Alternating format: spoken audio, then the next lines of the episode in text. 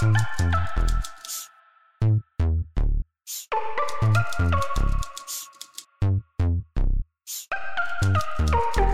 所以其实斯蒂芬金他一个人就像一个漫威公司一样了，他每一部作品都会翻拍，大家会知道这个作家的作品是受到了流行文化整个一个文化界的肯定的。然后还有一个原因，他生的年代好，七十年代末到八十年代开始，流行文化整个一个电影跟文学同步推进。但是他即便如此，他到了网络时代，他还是没有过时。《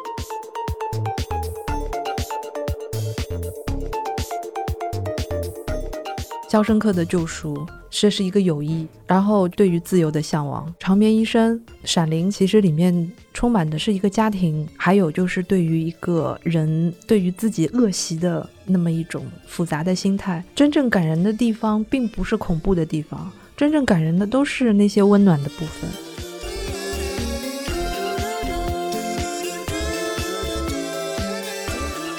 当然，有些纯文学这方面的一些评论。史蒂芬金很讨厌他们，他说他们就是想把这些门关起来，因为如果让你们进去了，你们会发现他们什么都不会。这个其实不光光是在美国，我觉得在很多地方都是会有这种俗和雅的之争，包括像我们中国的金庸。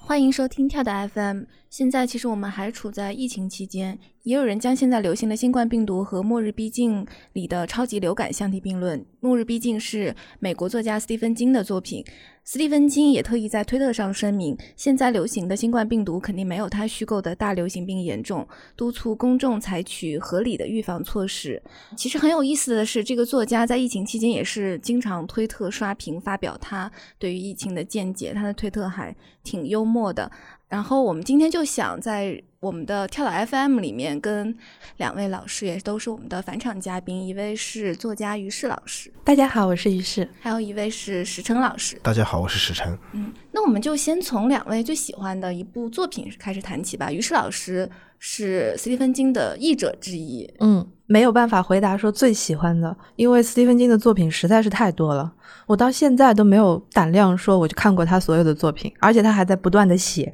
现在他还跟儿子不断的写，所以看他的作品，现在变成连他的儿子的作品都要看。然后要说翻译的话呢，其实也挺早了，十多年前的事情了。然后那个时候我已经看了《闪灵》，库布里克的那个电影的《闪灵》。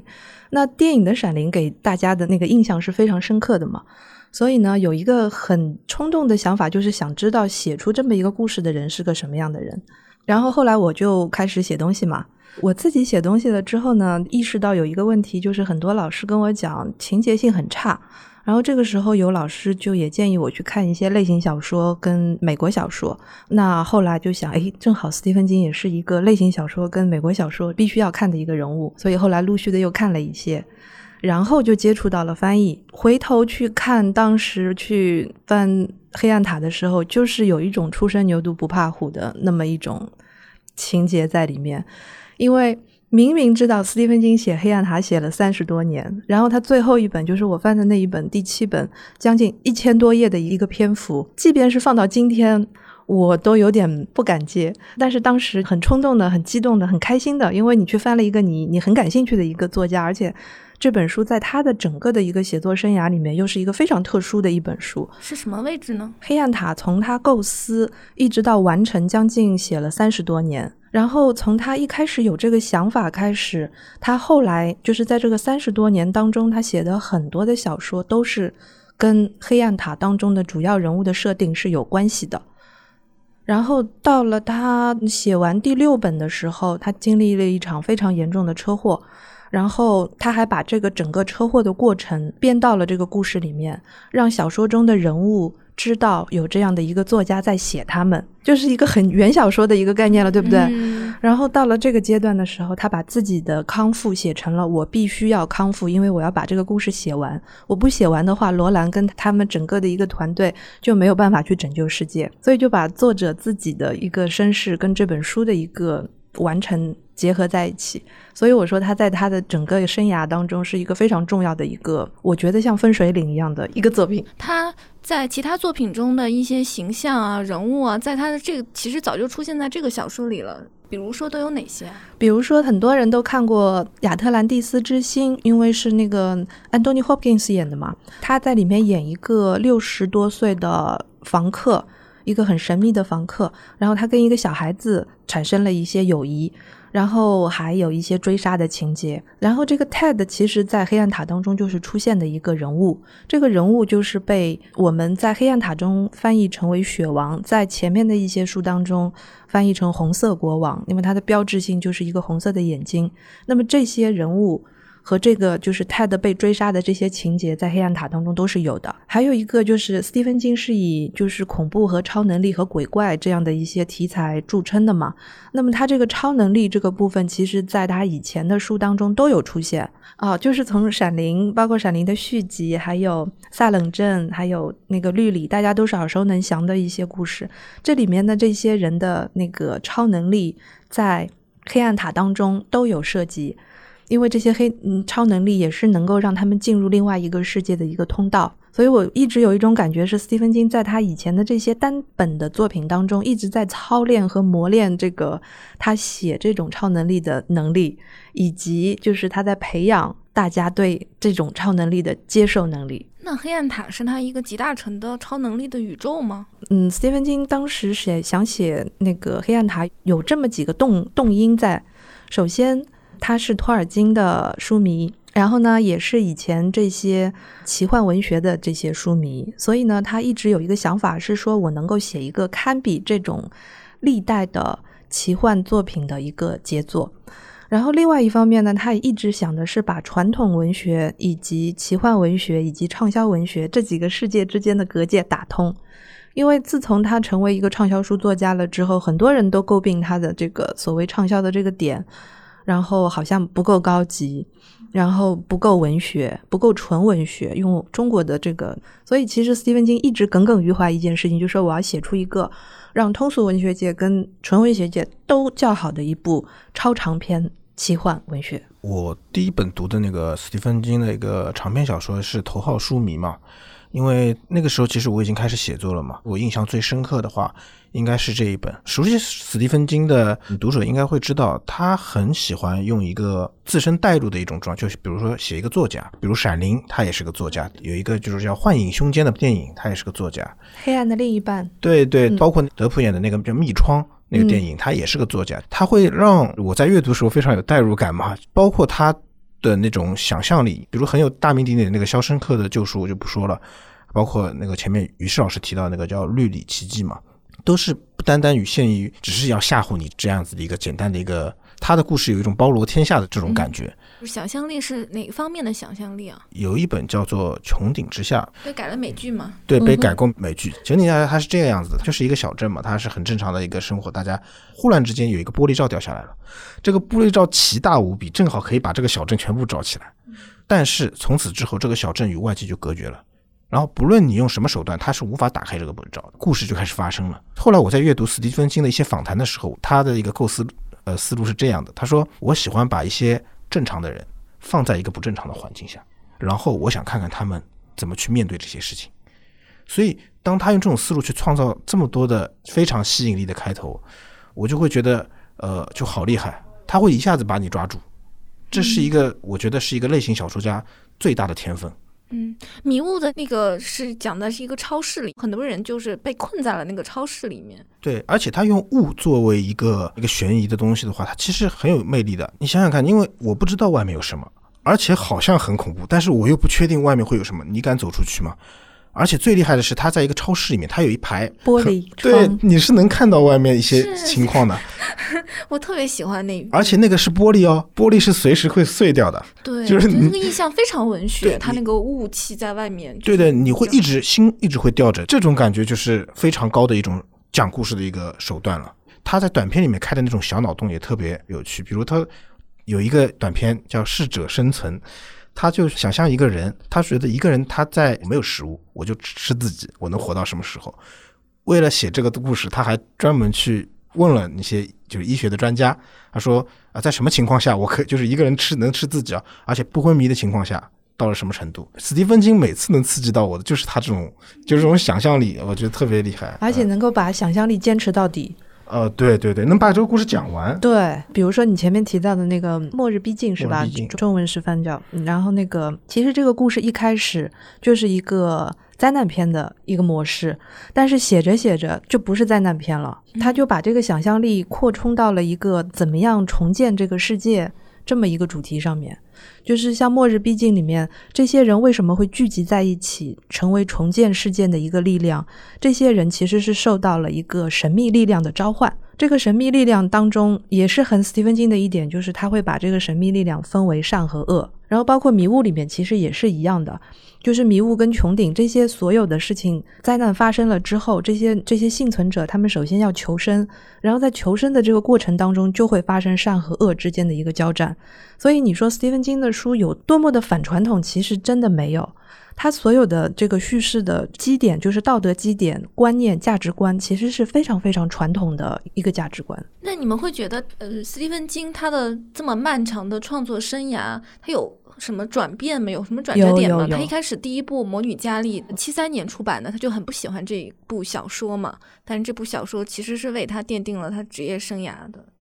就是能够让他不要再做那些打零工的事情的一个一本小说。《魔女家里》其实我蛮喜欢的，孕育了斯蒂芬金后来能够把小说写下去的一些最基本的因素。他只要沿着这条路走，他就一定可以成功的。比如说，就是我刚才说的啊，就是你从一个特别真实的细节出发，然后走到一个非真实、嗯非现实的一个一一个领域。那魔女佳丽的故事放到今天来讲，不就是一个霸凌的故事吗？这个女孩子受到霸凌了之后，霸凌和这个各种各样的一个现实因素激发起了他体内原来就有的一个超能力，这个超能力变成了斯蒂芬金后来写很多东西的一个基础。但是他这个转变的过程是从头到尾都一样的，从魔女家里开始，嗯，穹顶之下里面也有，然后黑暗塔里面也有。杜马岛就更明显了，嗯，我先翻了那个黑暗塔，对斯蒂芬金有了非常详细的一个了解了之后，因为当时翻这个黑暗塔，你等于要把他前面提到的一些书都看一遍，嗯，包括绿蓝什么，就都看一遍 那，得而且看多少啊？是的，然后那一整年我都在看斯蒂芬金，然后呢，翻完了这个黑暗塔之后呢，我觉得斯蒂芬金出现了一个变化，就是我看到杜马岛那个时候，那个时候是他嗯出了车祸之后，他就不是一直住在缅因州了，他会一年当中有大概一部分的时间是住在那个加利福尼亚的，然后他就往返于这个南北嘛，所以呢，我觉得杜马岛这个书我拿到了之后，我翻开的第一页，我就觉得跟以前的气质不一样。然后，虽然他这个杜马岛当中的一个就是超能力的这个情节，其实在黑暗塔中已经有过涉及了。就是黑暗塔当中最后的一个打败雪王最关键的一个人物，是一个又聋又哑但是会画画的小男孩。所以画画这件事情在黑暗塔当中起到了一个谁也没有想到的一个至关重要的作用。然后杜马岛就是写画画的，他的超能力就是表现为画画。所以呢，我就觉得它应该是有一脉相承的地方。但是你仔细去看的时候，又会觉得杜马岛它整个的一个气质，包括那个地理环境的描写，这些环境对于人的这种重新唤起家庭观的那种感觉，跟黑暗塔又完全不一样了。就好像是一个经历过重创的人，在捡回一条命之后，他重新看待生活会是一个什么样的状态。他之后很多书都会有这个变化。然后我觉得那个超能力的部分。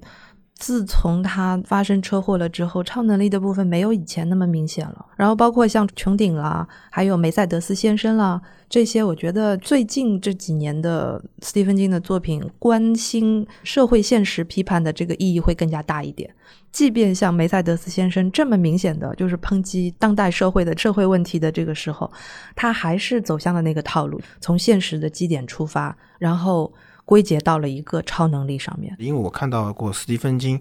他是看到过一个这样的新闻，一辆车就撞向一群人，那让我想到，其实斯蒂芬金他之前的你说的他有转变嘛，他其实一直是一个非常关心社会问题的人，是的，是，我也觉得。他对于禁枪这件事情，嗯他就已经说过好多次了。是的，呃，一个封闭的环境中，校园中，一个持枪的疯子，他随时随地可以干掉嗯几十个人。但是如果他是用把刀的话，他在干掉第四个人或者第五个人的时候，已经被人制服了。所以说，为什么我们枪械如此泛滥呢？我个人感觉来说，一方面啊，他因为关心社会现实，可能会造成他那个创作的一个转变。还有一点就是，因为我们都知道那个斯蒂芬金跟评论家的关系一直不是很 不是很好。对他骂评论家骂的太太精彩了。然后有一次我看那个他跟那个乔治马丁的那个对谈嘛，然后那个他就跟乔治马丁调侃说：“呃，世界上什么都不会的人是谁啊？就是评论家。”但是呢，从某种意义上说，他其实内心，因为我们也是写作的人嘛，内心其实还是希望得到当然你们就是评论的肯定的。所以在一些批判他只是写一个三流的恐怖小说作家，到一个真正的文学巨匠，他是在后期其实。包括关心社会现实，包括加入文学意味，我觉得他肯定也是在往这方面去做一个调整努力的。但是无论如何，我觉得其实文学界跟商业文化领域对他的肯定是是有目共睹的。就是类型小说和纯文学，他们并不是敌人。很多人喜欢把他们对立起来嘛，其实他们不是敌人，都是文学的一种类型。他们所表达的一种诉求可能是不一样的，一种表现方式可能是不一样的。我读过于适老师那种《杜马岛》嘛，他和以往有点不同，就是他比较温情一点，我感觉，特别特别是他对那个女儿啊，对那个女儿女儿那种描写，甚至能够透过文字感觉到他那种温情。除了他跟那个女儿之间的感情之外，还有那个友谊，就是他跟另外那个那个男的，就是照顾那个老太太，对对对对对对对，嗯，那个人叫华尔曼，对他跟华尔曼之间的这种男性之间的友谊是可以抵挡生死的。然后这种友谊其实也是贯穿斯蒂芬金的一个小说世界的一个主线了，一个主题。我觉得就是从他写他就是 it 那那那个时候开始，对对对，小丑回魂那个时候开始，就是男性之间的真正的友谊也是他的一个重要的主题。我看那个电影《伴我同行》，是不是里面的《伴我同行》是根据那个尸体那本改编的，它是一个小中篇，嗯。那也是两个小男孩的友谊，特别感人。对，就是说到那个小丑回魂啊，这本书它的布局很有意思啊。就是它上半本是写那个他们小时候打那个 外星来客嘛，然后后半本在是他们重新在一起，然后对抗这个邪恶势力。然后我想到他们是不是对这种小丑这种形象特别的。西方人对小丑形象特别的一个恐惧。我觉得在小丑回魂之前，即便有人觉得小丑很恐怖，也不会这样明当明的这么写一个这样的故事。但是那个漫威的动画其实也提到啊，就是成年人对于这样的一个形象都会有抵触的吧？斯蒂芬金为什么会畅销？因为他所用的每一个这样的一个文化符号，都是对于西方观众跟读者来讲是深入人心的一个形象。它不是编造出来，它每一个这样的 icon 都是大家非常熟悉的。就比如说小丑，还有包括小镇，包括超市，包括家庭，他们大家庭。对，你说这个倒真的是是的。为什么我们说的直白一点，一本书要畅销？他是不可能指望知识分子一个层面的，他必须指望的是老百姓层面。对了，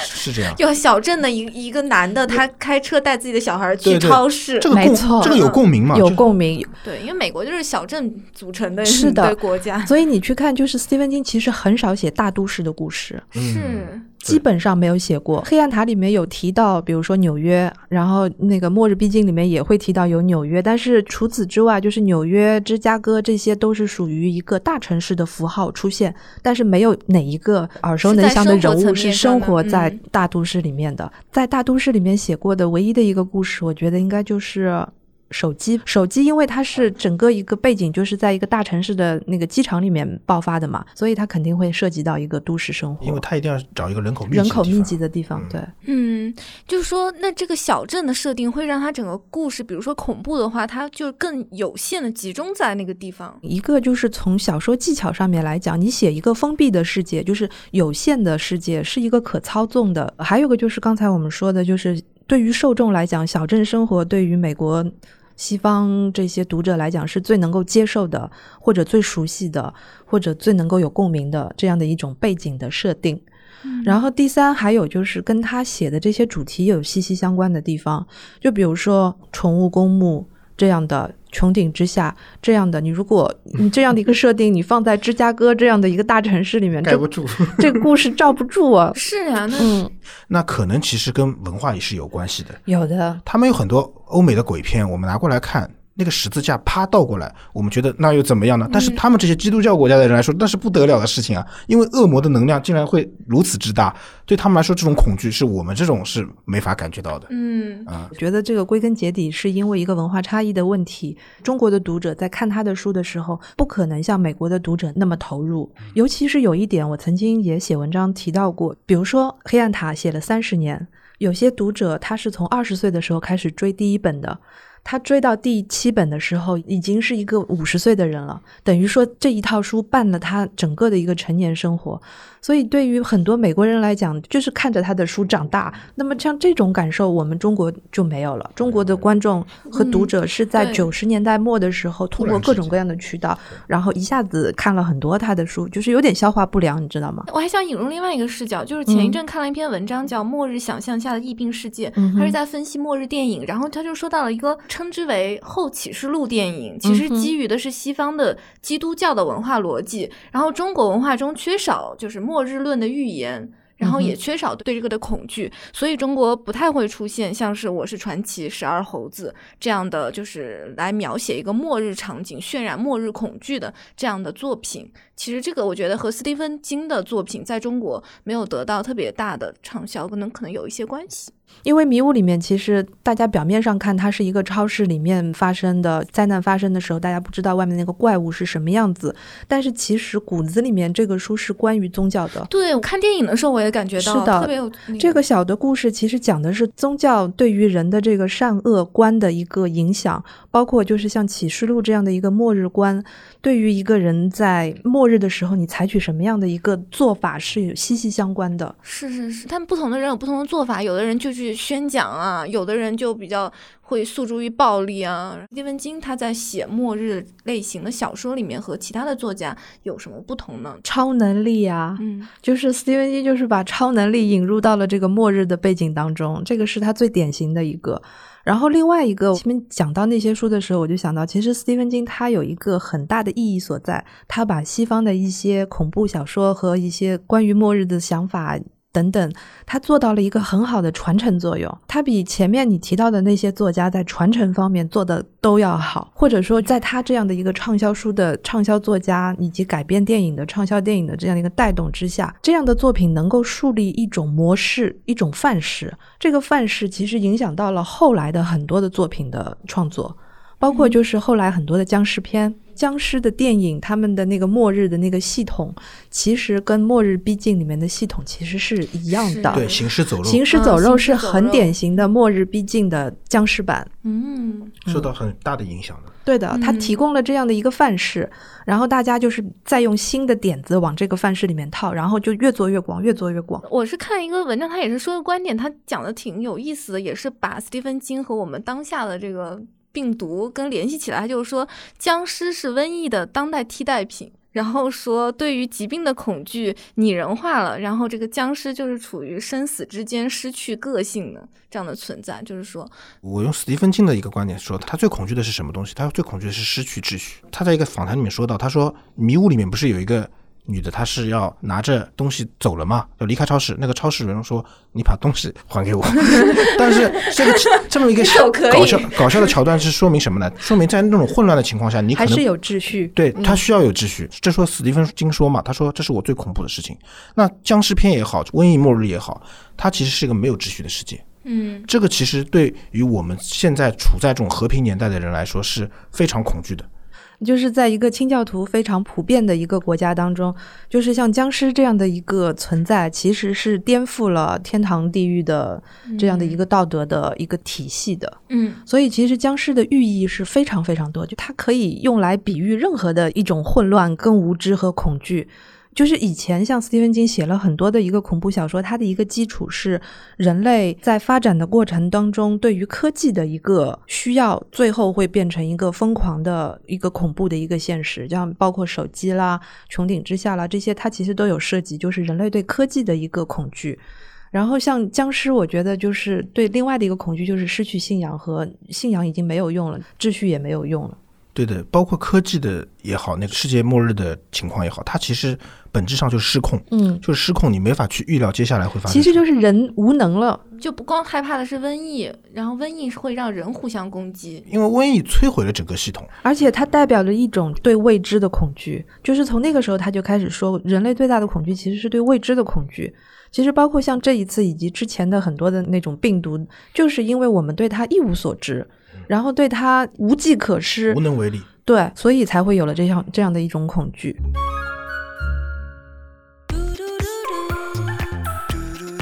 跳岛 FM 的岛民大家好，很高兴告诉大家，跳岛 FM 有听众群了。入群方式是添加跳岛 FM 助手微信号 tdfmzs 进群，也就是跳岛 FM 助手的拼音首字母。欢迎来岛上和我们交流。我们刚才也说到了，像魔女佳丽改变了她的命运嘛，相当程度上就让她从那些苦役。平时的那种工作中解放出来。斯蒂芬金在他的写作这回事里面也回顾了他是怎么开始写作的，还有以及他的童年。其实写作那回事里面提到的他那个是年轻时候的那些事情，应该说他以前在小说中都有过涉及了，只不过就是写作这回事当中非常明白无误的说这些事情是发生在我身上的。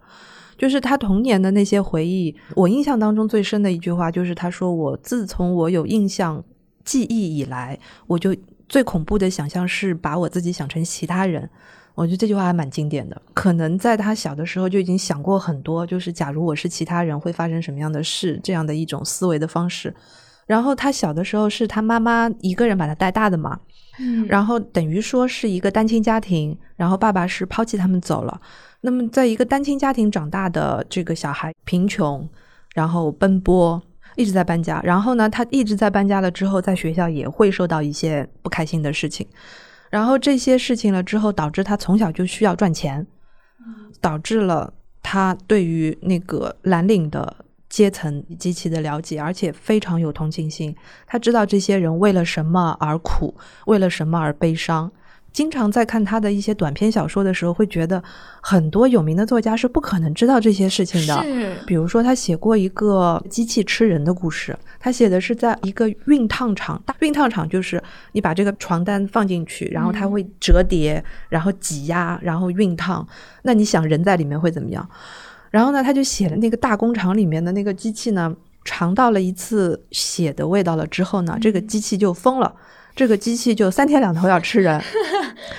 然后那个工厂呢就发生了很多的这种意外事故了什么的。就是他写那个熨烫机怎么样吃人的那个过程，其实是非常的逼真的。就是你觉得他肯定操作过这个机器，他 他在工厂里干过的。对的呀，在他出名之前，他的那些生活体验，其实最终其实都反映在他的文学作品当中了。我一开始接触到斯蒂芬金的时候，我是站在一个读者去看作者的，或者是作者看作者的一个角度。然后想去学习，想去怎样，想去偷师，应该说这样的一个人，对于写作的一个热情和执行度，这个我必须要给他一个高度的赞扬。他在三十岁之前还是四十岁之前，他就已经成为亿肯定是有了那个富翁级别，所以他其实是不用写作再来养活自己了，这个是铁板钉钉的事情。那你就想，一方面你不需要写作来养活自己了，有写作自由了。但是自由会给作家带来什么？就是压力，因为你以前已经有了那么好的作品，你再写的话，你怎么样超越你自己？但是在这个问题上，他从来没有犹豫过，一年一本的速度，嗯，一直到将近八十岁，我觉得这个是很可怕的事情，这是一个写作强迫症。对，因为他是真的热爱这个东西。对的，他嗯，写到他还没有出名的时候，他。拿到他的学位以后，因为找不着别的工作，他就在洗衣房工作。然后中午就在洗衣房写作，就在那轰隆轰隆的那个情况下写。然后他说他就是不以为苦，他说我中午吃饭休息也会写一会儿。我的话可能很难被人相信，有点头悬梁锥刺股的意思，但那其实没什么大不了。我乐在其中。我写的某些故事虽说很阴郁，却让我暂时逃避了老板和工头。这是他对他自己的一个安慰，对他自己的一个一个存在的方式的一个肯定。对，是的，这样的事情是你模仿不来的。嗯，中国作家有一个习惯，就是去体验生活，但是这个跟人家的那个生活本身是两码事。然后写作这回事当中的那一段，他讲到了很多写作的技巧问题，所谓的写作课那一部分的内容。然后这一部分的内容又很斯蒂芬金，他是用工具箱这么一个是形象，这个 Working Class 就是一个工人阶级。是的，班头也出来了，榔头也出来了。你需要钉子，你需要怎么样？非常非常有亲和力的，让老百姓能够知道写作是一个什么样的，一点都不高深，一点都不知识分子。再后来就是那个他出车祸之后。后的那一段了吗？整个他这本书里面让我印象最深的一句话是他得出的结论，就是写作就是心灵感应，就是写作就是你跟读者之间的心灵感应，以及你跟人物之间的心灵感应。写作跟阅读就是心灵感应。作为一个恐怖跟奇幻小说家讲的这句话，妙趣很深，就很符合他的这个人设。对对对对对，他是天赋又加热情才会。有现在这样的一个成就，这是缺一不可的。写作这回诗里面，他说他就是写了很多年以后才有一个理想中的书桌。他的书桌是一九八一年的时候才有了，也就是《魔女佳丽》发表七年以后，然后他才有了一个书桌。他有一个梦想中要巨大的后橡木板做的书桌，要占据书房最显要的位置。我这句话说，我特别感慨。我再也不必窝在拖车屋的洗衣台上，再也不必在租来的房子里屈着膝盖。一九八一年，我终于有了自己想要的那张桌子，把它摆在明亮的书房里。但是六年里，我坐在那个桌子的后面，要么喝得醉醺醺，要么神游世外，就像开着一艘船驶向虚无之地。就他也探讨了，他有一些药瘾，还有那个呃酒瘾的问题，酒瘾的问题非常严重。嗯。所以他才能把《闪灵》写的那么好啊！是啊，就是那个主人公啊，没有事没事，他说：“哎，要不喝一杯啊？有一杯酒就好了。”他肯定是他的那个内心的写照嘛。是的，就是那他这个酗酒，还有他的药瘾，都会影响到他的写作了吗？我觉得是他的一部分，就是所有的这些习惯，恶习也好，呃，好习惯也好，他就是成为了斯蒂芬金。就像刚才说的，如果他没有这种恶习，他。有可能在写《闪灵》的时候，他就无法很带入的去描写这个角色的心理活动。呃，我觉得这个东西其实，嗯，可以说。各种方面的元素塑造了这个这个人。嗯，他说太有意思。他说我毕竟是《闪灵》的作者，虽然我一直没有意识到我写的正是我自己。而且他好像很讨厌库布里克拍的那个《闪灵》，那个女主角就是个尖叫机器。他说 完全没有这种家庭的感觉的嘛，就在那尖叫。然后说那个哦，删掉了我好多细节，我我就是解释不通了。但是库布里克可能觉得拿掉这些细节变成留白了，这是一些艺术上的一个审美嘛。但是事实上，我翻那个长篇医生的时候，我其实又把《闪灵》那。这个书就是原作，又看了一遍嘛。其实我是非常非常明白，就是斯蒂芬金作为一个作者，他为什么会讨厌这部电影。就是电影本身是非常精美的、非常精致的，电影语言是无与伦比的。但是他没有写出斯蒂芬金在《闪灵》那本书里面要写的东西，包括父子间的那种关系，包括那个就是父亲本身的一种在酗酒的状态下的一种无奈跟想法，希望是如何破灭的，然后自己是怎么样没有办法控制自己等等这些，其实在电影中都是。符号化的表现了，就就不不能说符号化，就是是有点符号化，是吧？然后这个小孩子的形象呢，超能力的这一块其实是很重要很重要的。闪灵当中的这个超能力，跟绿里当中的，跟萨冷镇里面的，跟亚特兰蒂斯里面，跟黑暗塔里面的是一脉相承的。所以，对于斯蒂芬金来讲，这个小孩不光光是一个特殊的小孩，这是他的一个文学史里面贯穿的一个超能力的代表人物。所以他在写续集的时候，这个超能力就变成了主角。他抽掉了一部分，就是斯蒂芬金觉得这个人物你在电影里是站不住脚的。首先，他在那个主角就是一个父亲嘛，他是承受了很大压力的。电影里面他只是负责修一个锅炉，其实，在。呃，小说里面他其实是打一个下零工的，就做了好多好多，就是他觉得我身为一个作家，现在去做这些事情，然后他那种无奈，然后又要向现实妥协，包括还有一点就是父子情嘛。小说最后他其实是好像是醒过来一段时间，他对他的儿子说：“快跑，快跑！”他父爱其实觉醒过的，觉醒非常的明显。你说的很对，其实电影反而是一个非常典型的恐怖片的模本的一个一个写法，但是小说并不是。然后就是他在写续集的时候，意识到有一个最大的问题，就是小说的结尾，就是第一本《闪灵》小说的结尾跟电影的结尾是不一样的。所以他在就是写小说的时候，他又把自己跟读者强行的扯回了原作的那个结尾，就是这个酒店还没有被炸掉，他必须要这样写。那就是回到写作这回事里面，刚才于水老师也提到了，其实这本书也可以看作成是一个写作指南。那你觉得它里面有什么特别？比较实际的建议呢，就是坦白的说，它里面说的每一条其实都很实用。让我很感动的一件事情是，它是从句子语法这个东西开始说起的。这个不是像我们一般的创意写作课，直接拿过来就开始说结构，开始说人物，它直接是从文字的最基本的一个东西开始教起。所以，我一直认为写作这回事，它可以作为一个非常基本的写作课，给所有想写作的年轻人看。它不是给一个已经功成名就的，或者已经在创作小说、想更上一层楼的那种作者看。所以，他这本书的面向的读者是更广泛的一个人群。然后，对我自己来讲，最有用的一个指示，一个是关于删减的，就是它里面提到了，就是你写完了之后要怎么样删减。然后还有一个就是关于修改的，他说一句话，好像是说关起门来写作，敞开门来修改。写过一段时间了之后，你会意识到关起门来写作很重要。你不受干扰，但是你修改的时候，你要多听大家的意见，包括很多细节啦、想法啦等等，就是作者会有自己的一个局限的。对我的影响可能两部分，第一部分是你如何去，他会把他自己一个如何在现实中遇到一件事情，我怎么把它改变成一部小说的点子，他这个脉络非常清楚，他会告诉你我是这样想的，他是可以激发一些你的那个构思的思路的嘛。比如迷雾这个故事，他在超市里面，他突然想到的，呃，包括他有一部短篇小说，好像就叫猴子。走在路上，忽然看到有一个小摊贩在卖东西，然后放了一个敲铜锣的一个猴子，他忽然之间好恐惧，就是成年人有时候对这种娃娃会恐惧的。他觉得这个猴子的眼神就直勾勾的盯着他看，忽然之间他觉得摆脱不了他，他这是生活中遇到的事情，我们肯定都会遇到，有可能我们就回去就忘记了。他立刻把这个事情记下来，回去就写了。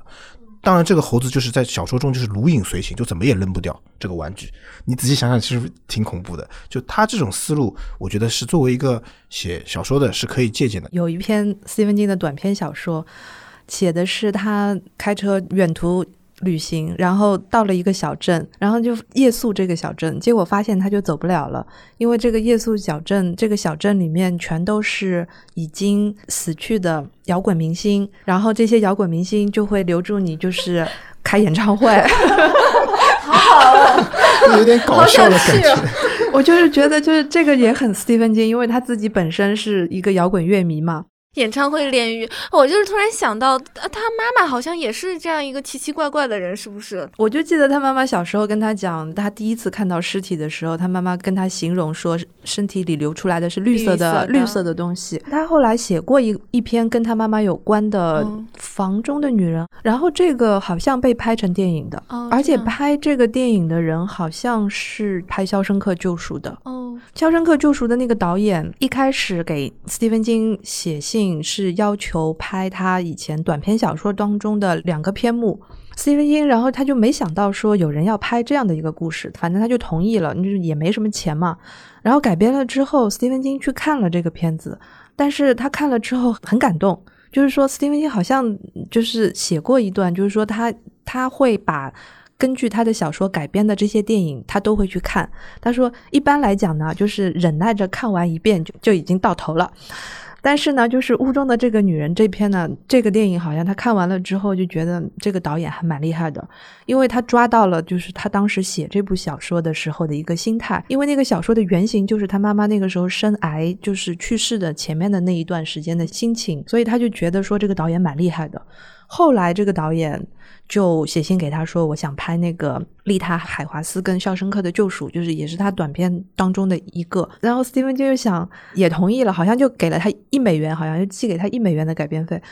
就是说这个片子你应该是拍不出来的。他就认为这个越狱的这个故事是拍不出来的。结果没想到这个导演最后也是筹到了钱，然后找到了一群大咖，最后把这个片子拍出来。哦，还有这么一段故事。这个书普瑞前几年出过的一本那个《肖申克的救赎》的剧本书。那个剧本书就是这个导演自己写的，他跟他妈妈那个关系特别的亲近，相依为命的那种感觉啊，是就是非常相依为命。刚才你说的那个回忆，他妈妈说那个尸体是流出的血是绿色，他妈妈说什么？只有我记得。然后下面不是有一段吗？算上我妈，还有我记得，就是把我也算上。而且我我记得好像在写作那回事当中，他有提到很多，就是他一开始写东西的，不知道在校园里卖了什么的。那个时候他妈妈其实也是采取一种鼓励的姿势的吧，是特别鼓励他，把他的故事两毛五好像一个卖给了他的姨妈，他姨妈就买了。对对对，所以一开始都是内部销售的。就很很好的鼓励小孩创作。那我们就是呃，接着刚才也说到了类型小说和纯文学之间的隔阂也好，互相误解也好。那其实斯蒂芬金因为他的小说非常畅销，太过畅销，对于他的这个畅销，是不是也有人有一些疑惑，就会觉得你这么畅销呢？其实斯蒂芬金他自己也是知道这些疑问的，他也会有一些回应。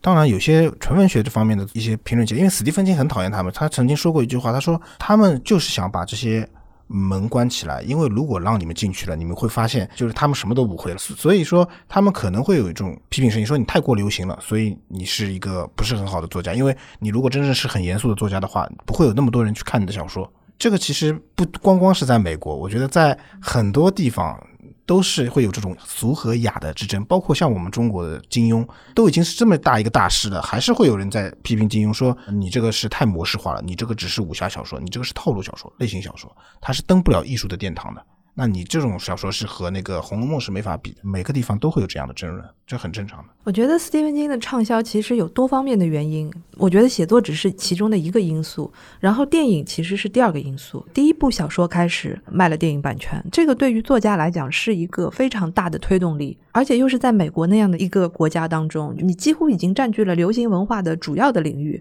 一个是图书，一个是电影，然后还有相关的音乐，还有。一些周边产品等等等等，就就他一个人就像一个漫威公司一样了，你知道吗？他每一部作品都会翻拍，都会翻拍，都会翻拍。这个对于读者来讲是一个很大的冲击力，大家会知道这个作家的作品是受到了流行文化整个一个文化界的肯定的，所以这个对于他的书那个畅销是有很大的推动力。然后还有一个原因，我觉得是他生的年代好。嗯，七十年代末到八十年代开始，流行文化整个一个电影跟文学同步推进，有道理。这这个跟我们现在的网络环境是截然不同的。所以就是他在那样的一个环境当中出生，应该就是所谓的天时地利人和当中的那个天时了。但是有趣的是，斯蒂芬金他即便是在七八十年代靠着这样的一个影视跟图书并进的这么一个方式冒出头来，成为畅销书跟富翁的，但是他即便如此，他到了网络时代。他还是没有过时，这个是我们值得深思的问题。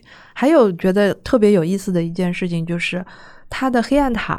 恰恰是被翻拍的最艰难的一部作品，就是他最重要的一部作品，其实是翻拍的最艰难的一部作品。这个其实是能够说明他。在写作方面，并不是只冲着畅销去的。我想反过来证明这个问题了。他的写作分很多的一个领域的，比如说我们大家都知道的那个《肖申克的救赎》，还有你前面提到的《伴我同行》，这些都是根据《四季奇谭》的一本书里面的四个短篇改编出来的一些作品，都不是畅销的。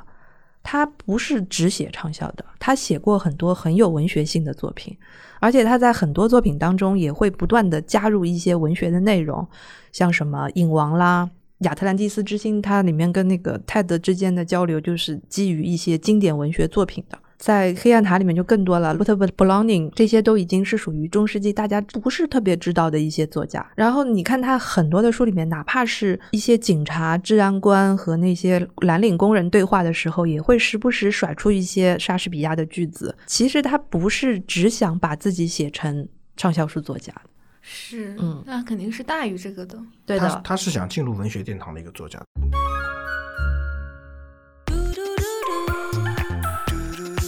跳岛 FM 的岛民，大家好，很高兴告诉大家，跳岛 FM 有听众群了。入群方式是添加跳岛 FM 助手微信号 tdfmzs 进群，也就是跳岛 FM 助手的拼音首字母。欢迎来岛上和我们交流。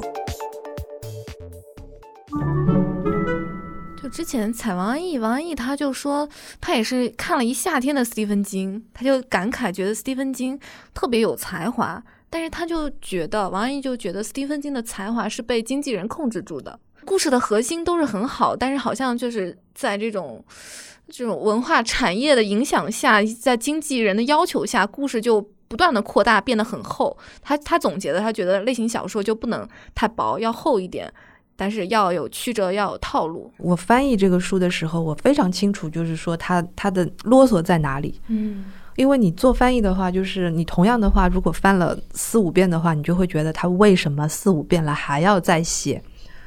就比如说《杜马岛》里面最多的重复的那个农粉屋下面那些海浪推打的那些贝壳的声音。让那骷髅大军对，然后他就做了很多的比喻来形容这个贝壳互相之间的这个摩擦的声音。他为了要把文字视觉化，我觉得他是用文字在给一些普通的读者制造电影感，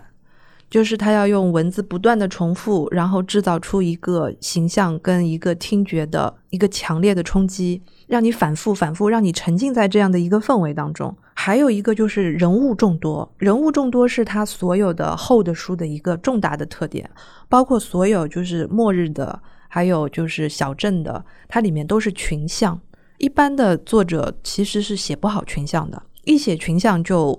就散了。穹顶之下其实很明显，穹顶之下那个书翻开来，一百页之内其实都是在写不同的人。末日毕竟也是这样。末日毕竟也是这样，写到每一个人的时候，就好像我们看美剧，其实也是这个套路。他写到这个人的时候，他会告诉你这个人从哪里来的，他现在有一些什么样的困扰。对对对，嗯。所以他的书厚其实是厚在这个地方，是就是他在故事里面插一段球赛的聊天的话，会让美国读者就更能沉浸进去。一个是沉浸进去，还有一个其实是有情节上面的具体的推动作用的。这个就讨论的比较深刻了，就是所谓的资深的这个球迷可能就会看出这个人懂不懂哦。再有一些细节呢，你可以区分出时间跟空间，就比如说在黑暗塔当中，他提到很多的平行世界。平行世界，你怎么样能够区分平行世界是不是你所在的这个世界呢？你就是要靠细节。这个细节就比如说，在某某某年红袜队什么样的比分，这个细节就说明这个世界不是我们现在所在的世界。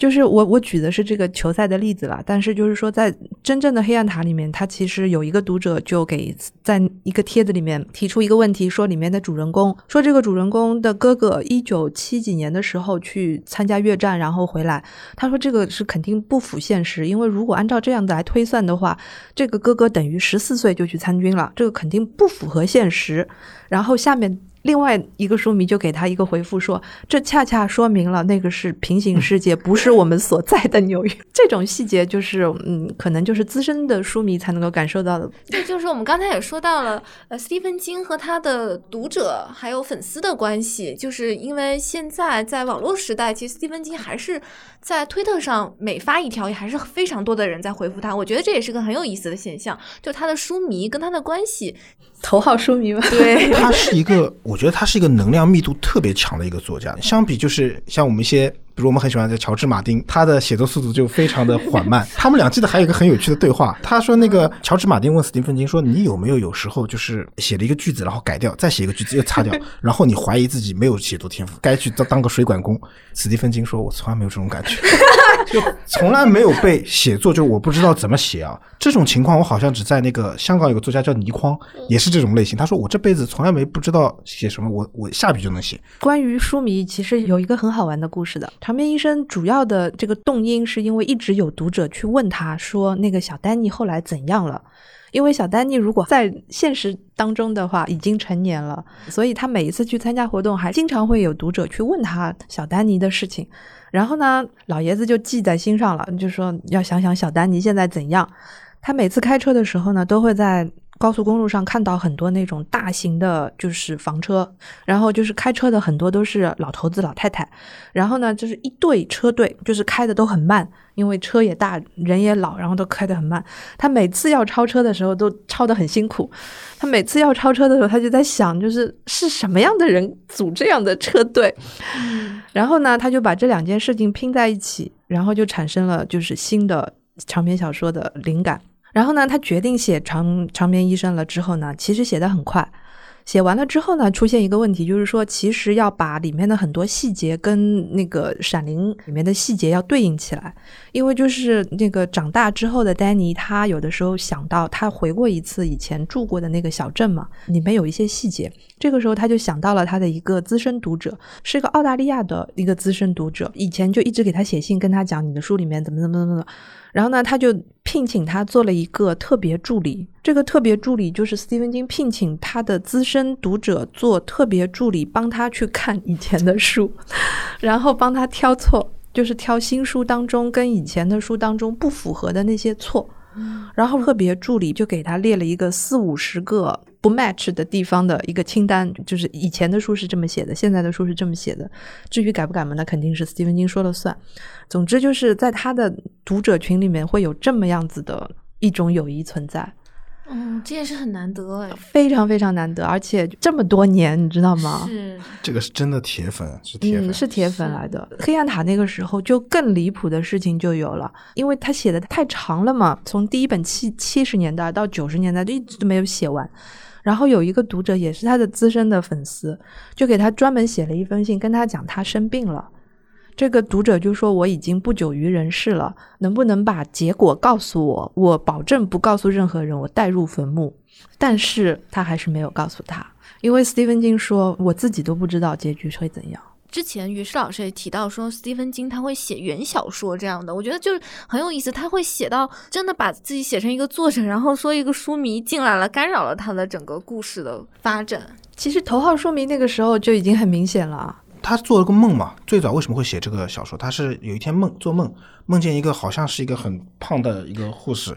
然后就说什么要宰了你，宰了你之后拿你的皮来做一个书的封面，然后这本书就是唯一我我可以拥有的书的。他就觉得这个是很恐怖的，因为他写过一些角色之后，人家读者说，我觉得这个我不喜欢这样，因为有时候有些读者是会想控制。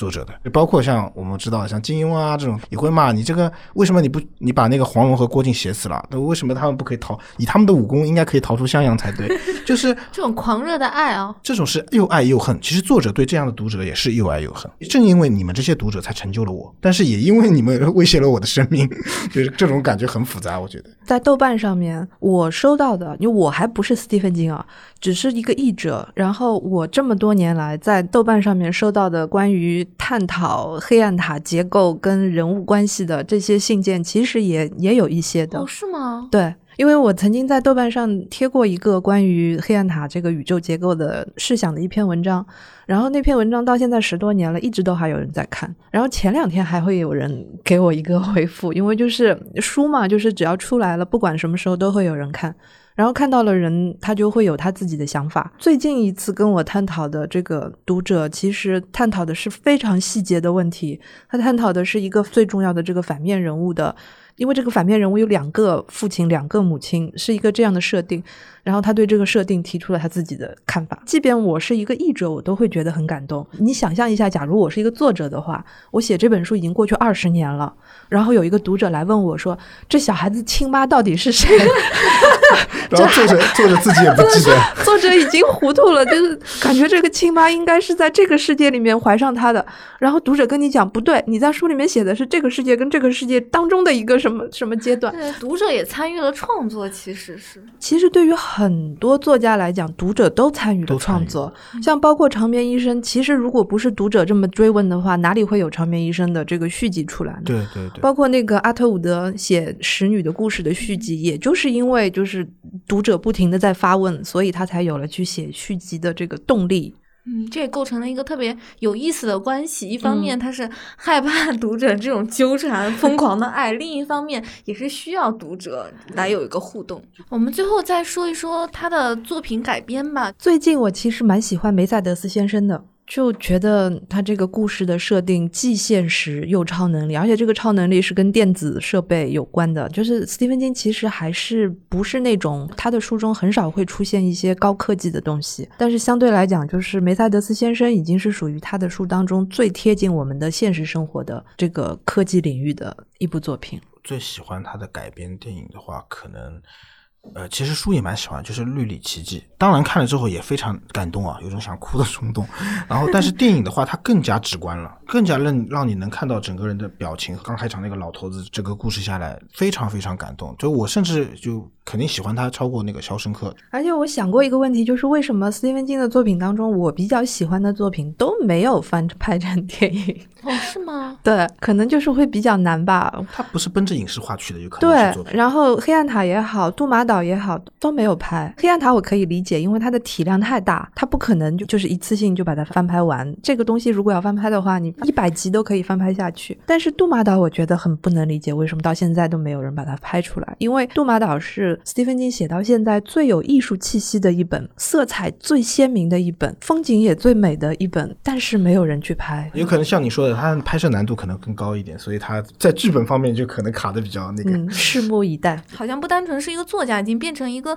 当代流行文化的一个坐标了。好多他新的电影出来，就像前几年火的《头号玩家》，他会把《闪灵》做成一个像主题公园一样的对致敬，我就觉得这个很有意思。因为就是所以，第一，畅销对他很重要；第二，持久的畅销让他拥有了一些能够长大成中流砥柱的读者。对，他说过这个问题，因为很多读者啊，他是看我的小说长大的。刚出道的时候，可能那些不被认可，但是那些现在看他书长大长，大了，对他们是认可他的。对的，因为我记得一个作家哈金说过嘛，嗯他说那个才华这个事啊，嗯，中国和西方的理解是不一样的。那中国可能你写一首诗厉害，那你就是有才华、天才。但是在西方，他可能讲究一个是能量，他说要不停的输出这种能量。你看狄更斯啊、巴尔扎克啊，哦，那说是真的是斯蒂芬金，他们都是不停的在输出能量，超大能量。对他超大型的。那你就说他这个能量啊，这这个是不是跟这个人特别有韧劲儿是有关系的？因为他我看他写，他说这个写作这回事儿，他为什么要写这个？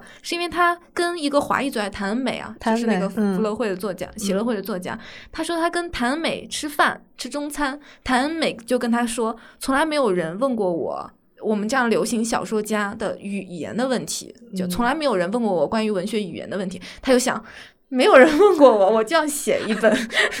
我觉得这个人就跟他这个这股劲儿好像是有点关系的。这个应该也是天生的吧？这是嗯打在性格里面的对。性格的一部分，嗯因为作家也是人嘛，人都有不同的性格，作家也肯定有各种各样的性格的。对，的，嗯，于适老师，你是不是想说斯蒂芬金温暖的事情？大家耳熟能详的那些佳作里面，真正感人的地方并不是恐怖的地方，真正感人的都是那些温暖的部分。像《肖申克的救赎》，这是一个友谊，然后对于自由的向往。你看那个《长眠医生》《闪灵》这两个上下集的这个作品，其实里面充满的其实是一个家庭，还有就是对于一个人对于自己恶习的那么一种复杂的心态。然后《长眠医生》里面，因为他要克制住他自己脑中的那种无法克制的超能力，所以他要酗酒。他没有办法，他去酗酒，但是呢，他知道这个是不对的，然后他就把这个力量转化为了另外的一个方法，找到了另外一个途径去去用这种力量，而且不会让自己酗酒，就是去做给人终老的安养医院的护理人员。像黑暗塔这么一个奇幻的一个庞大的宇宙里面，四个主人公。其中有一个是小孩儿，这个小孩儿其中他的故事，杰克的故事里面就是容纳了很多斯蒂芬金小的时候的回忆，然后他就一直会去想他小的时候妈妈不在家，爸爸不在家，然后只有保姆带着他，等等等等，而且杰克死了一次又一次，死了一次又一次，在那个世界里面，还有包括像没有腿的那个女枪侠。他是两条腿都没有，然后他在那个世界里面，就是跟别的人一样，要杀敌，要冲锋陷阵，要战斗，等等，这些其实都是很温暖的、很充满力量的一些内容。因为如果没有这种正面力量的话，你怎么样去打败那些恐怖的、那些可恶的、阴险的东西呢？你就没有力量了。如果是纯恐怖的话，史蒂芬金是不会有现在这样子的一个成就的。嗯，啊、恐恐怖小说家太多了，美国太多了。恐怖了之后该怎么办？重要的是，你恐怖了之后，比如说你灾难来了，那个活死人来了，僵尸咬过来了，然后流感侵袭全球了，那之后怎么办？最重要的是，最重要的是书要写到后来怎么办？有一些蹩脚的恐怖电影，可能就是。可能就是喷血，失血镜头很多，对不停它是靠那个对，不停来的打，不停的打。对啊，他不去反省这种情况下，人和人之间他会发生什么情况，什么样的一个反应？节目的最后，请两位为我们的读者推荐一本书吧。那我还是推荐《写作这回事》，我觉得这本书值得大家一看再看的，尤其是那些对写作有兴趣、想进入这个世界的人，一定要看这本书。不管你的门槛是什么，不管你的学历是什么，你都可以在这本书当中得到进入写作这个世界的秘诀。小说名字叫《绿里》嘛，不是特别斯蒂芬金的一本书，但是是非常好的一本小说，非常温暖，然后可以让你有反思这样的一本书。我觉得大家可以去看一看，它会让你有种什么感觉呢？就是一个上帝给了我们人类这么一个礼物，但是我们又会去这样去把这样子的一个至善这件事情去糟蹋成什么样子？我觉得大家这本书里面可以找一个答案。今天我们也聊了很多的关于斯蒂芬金小说他的创作，还有他跟粉丝的关系。然后我们也谢谢两位老师，谢谢大家，谢谢大家，谢谢大家，谢谢大家。